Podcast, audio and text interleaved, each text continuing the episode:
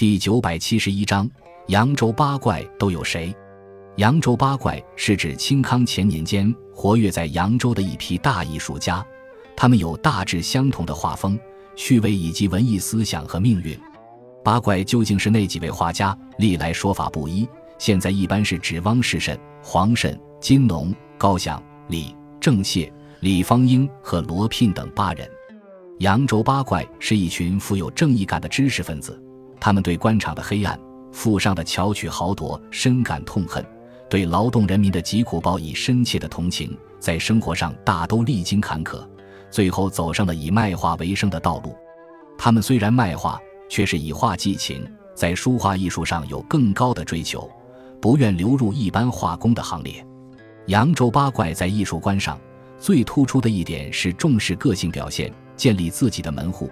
在题材选择和内容含义上大胆创新，将百姓日常生活用品纳入绘画题材之中，同时扩大花鸟画的范围，多以梅、兰、竹、松、实为描写对象。在绘画风格上，扬州八怪主要继承了徐渭、石涛等人的水墨写意画技巧，他们学习前人，但又不拘泥于那些前辈的技艺，进一步发挥了水墨特长。以简练的手法塑造物象，不拘于某些具体环节的形似。笔墨上纵横驰骋，随意挥洒，力求神似，直抒胸臆。在内容含义上，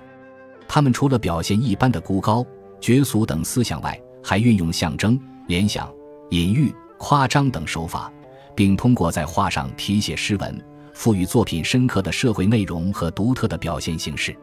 如郑燮的《墨竹》。看此画，独竹旁之诗，使人不由得联想到当时的灾荒饥馑，充分体现了画家那颗仁慈爱民之心。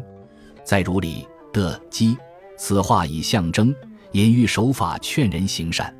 扬州八怪的绘画技艺和风格特色虽然只流行于扬州及相邻地区，但它在继承和发展水墨写意画上产生了巨大的推动作用。